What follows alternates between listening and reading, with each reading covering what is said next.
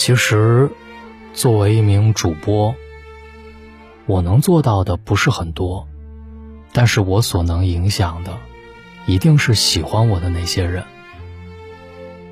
我记得当时华为遇到危机的时候，我希望大家去支持华为，所以当时我写了一篇文章来支持华为，给华为以力量。那么最近，香港不太平，所以今晚，我想给香港一些力量。香港局势的背后，是你不了解的中国。最近，香港不太平，一些激进势力以反修例为幌子，进行各种激烈的抗争活动，暴力化程度不断升级。人民日报称，香港。正面临回归以来最严峻的局面。反对派激进示威者不但袭警、打砸、阻碍交通，甚至侮辱国徽、践踏国旗。前几天，他们先后两次从香港尖沙咀五支旗杆拆下国旗，扔入大海。这一幕实在令人痛心。国旗代表的是我们的国家。没有人愿意看到自己的国家被如此冒犯。香港人民当然没有坐视不管，国旗被抛入海中之后，很快有爱国爱港人士赶来，边高唱国歌，边将五星红旗重新升起，还有几十名爱国爱港人士自发组成护旗队，守护国旗。随后，央视新闻发起“五星红旗有十四亿护旗手”的话题。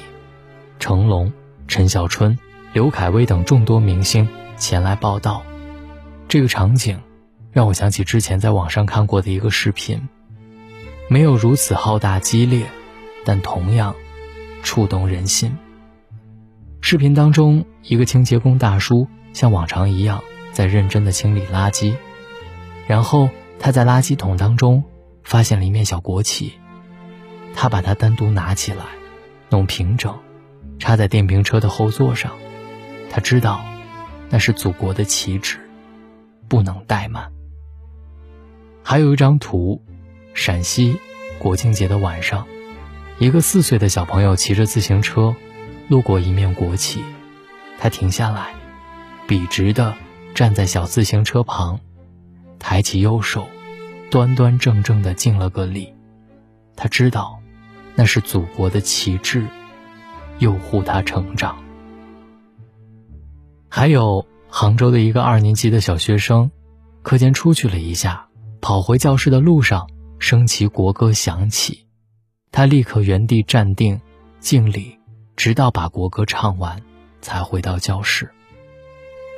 我们在踏入小学的那天学的第一件事儿就是热爱祖国，只是渐渐长大之后，有些人忘了这句话，甚至也忘了。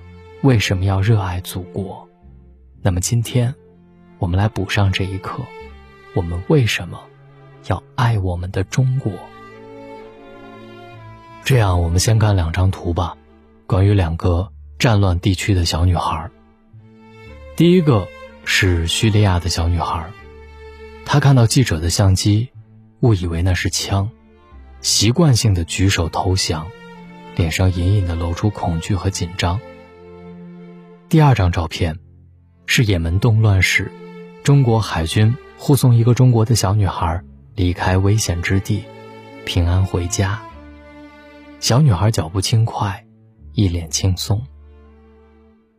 差不多的年纪，不一样的境遇，而这两个小女孩真正的差别在哪儿？是她们背靠不同的祖国。你的祖国强大，就意味着无论你在世界的哪个角落。当你遇到危险和困境，总会有一只有力的大手，托起你，护佑你。你的祖国弱小，你的安宁就难保。再看几张叙利亚战争前后的对比照，曾经热闹繁华的街道，在战争当中变得破败不堪；曾经幸福安宁的人们，在战火当中四处逃窜。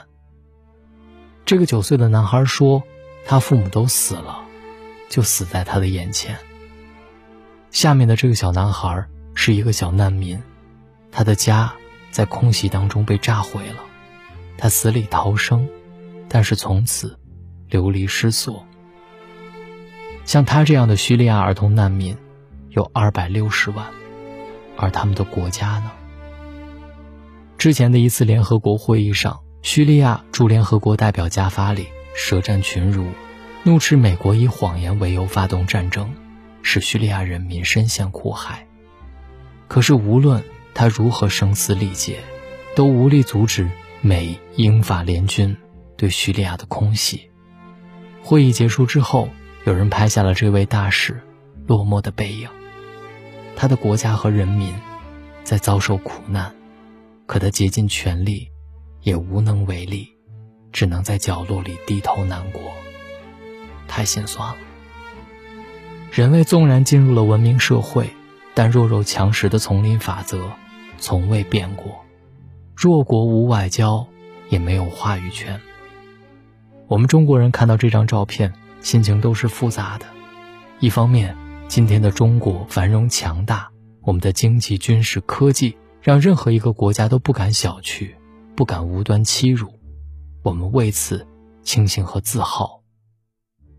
另一方面，百年前的中国也曾因虚弱而遭受入侵，当中国人民在苦难当中瑟瑟发抖时，也根本没有人肯在谈判桌前听我们的代表说话。这是我们的民族记忆里永远无法抹去的伤痛。所以，我们应该比谁都知道，我们今天的岁月静好是仰赖祖国的坚实有力。没有强大的祖国，哪有安宁的家？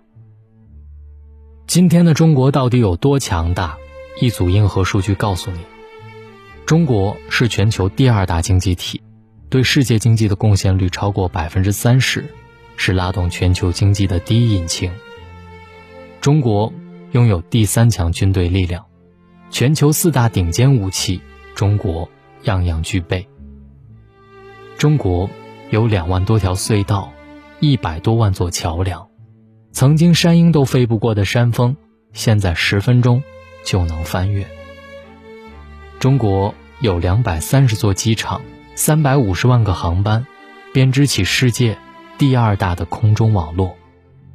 这个地球上最长的跨海大桥、最大的电网、最大的高速铁路网、最大的高速公路网，都是中国公司修建的。中国的黄金产量、手机产量。汽车产量、造船量、水泥产量、贸易总额、互联网用户都是世界第一。大国实力绝不只是说说而已，而新四大发明——高铁、支付宝、共享单车和网购，给国人带来的便利就更不用多说了。这强大的国力稳稳撑起了国人的幸福和安全。二零一六年，新西兰南岛地震。来自世界各国一千多名游客被困，其中有一百二十五名中国人。得到消息之后，中国领事馆第一时间启动了撤离计划，租下了所有可用的直升飞机，把中国人全部安全撤离。那天，新西兰满天都是中国的救援飞机，手持中国护照的中国人，在全世界人民羡慕当中，第一时间离开了那座孤岛。二零一五年年初，也门内战爆发，安全形势急剧恶化，美、英、法、德等十多个国家关闭使馆，要求本国公民自行撤离也门。但是中国选择派出中国海军护卫舰，动用武装力量，从炮火当中接中国公民回家。一句“中国人到这边来”，一艘飘扬五星红旗的中国军舰，让多少人。热泪盈眶，五星红旗，我真的为你骄傲。二零一八年，日本遭遇二十五年来最强台风，房屋倒塌，地动山摇，五千多人被困机场，其中有一千零四十四个中国人。人心惶惶、焦急绝望的时刻，中国领事馆第一时间组织了十五辆大巴来接人了。其他国家的人。还在排着遥遥无期的长队等待救援，而中国人先走一步。救援车赶到时，几名中国台湾同胞说：“我们能上这台车吗？”得到的回答是：“可以啊，只要你觉得是中国人，就可以跟着祖国走。”当时有人评论：“中国护照也许不能带你去任何地方，但任何时候，它都能带你回家。”这句话说的特别好。我们的身后站着我们的祖国，它也许还不够完美，但是已经足够令我们安心。对比一下，一百多年前，中国没有那么强大的实力，敌人打过来时，我们的军舰还没有出战就已经沉没了。而失去国家的保护，我们的人民在强敌面前只能束手就擒，躺在别人的刀枪下。如果那时我们有世界一流的武器和军队，中国人还会如此吗？而今天，中国终于山河无恙，国富兵强，中国人也终于可以扬眉吐气，无惧无畏。这不是因为世界友好了，而是我们的中国强大了。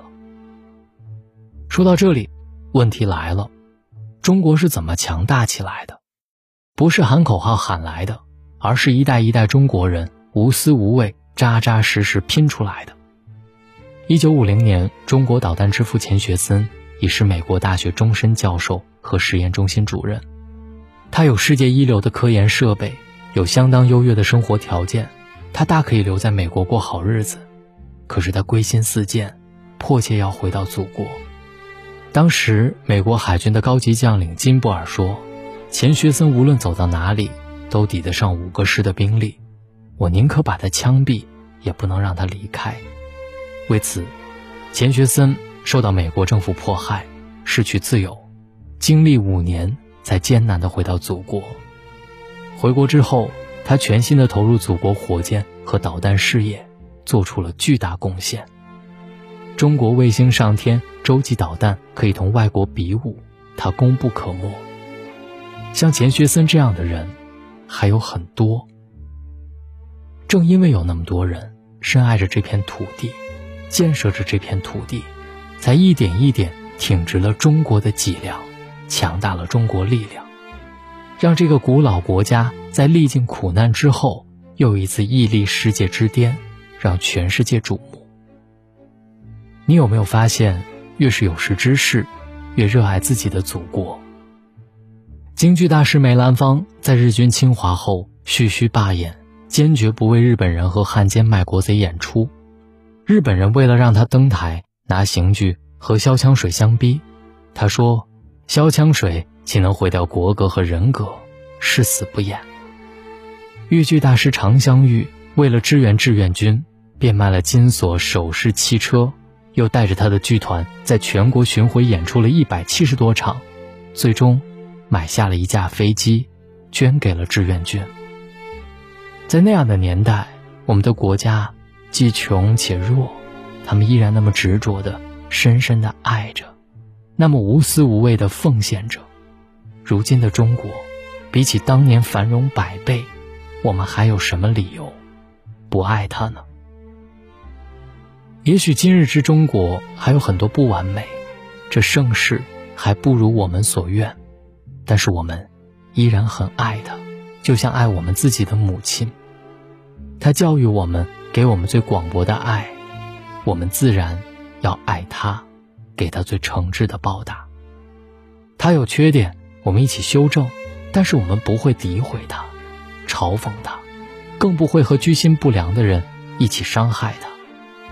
正如一个网友所说：“如果你觉得祖国不好，你就去建设它；如果你觉得人民没素质，你就做一个高素质的公民；如果你觉得……”同胞愚昧无知，那你就好好学习，并改变身边的人。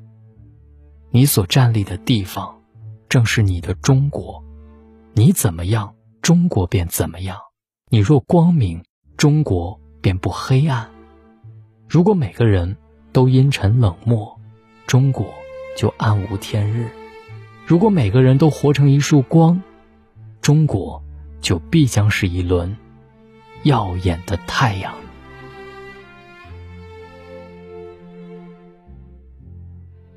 最后，大龙想说，我们今天的岁月静好，是仰仗着祖国强大的实力；我们的现世安稳，是无数先辈用心血换来的。此生无悔入华夏，愿祖国繁荣昌盛，国泰民安。希望这篇文章也能给你爱国的力量。找到大龙的方式：新浪微博找到大龙大声说，或者把您的微信打开，点开右上角的小加号，添加朋友，最下面的公众号搜索大龙，跟我成为好朋友。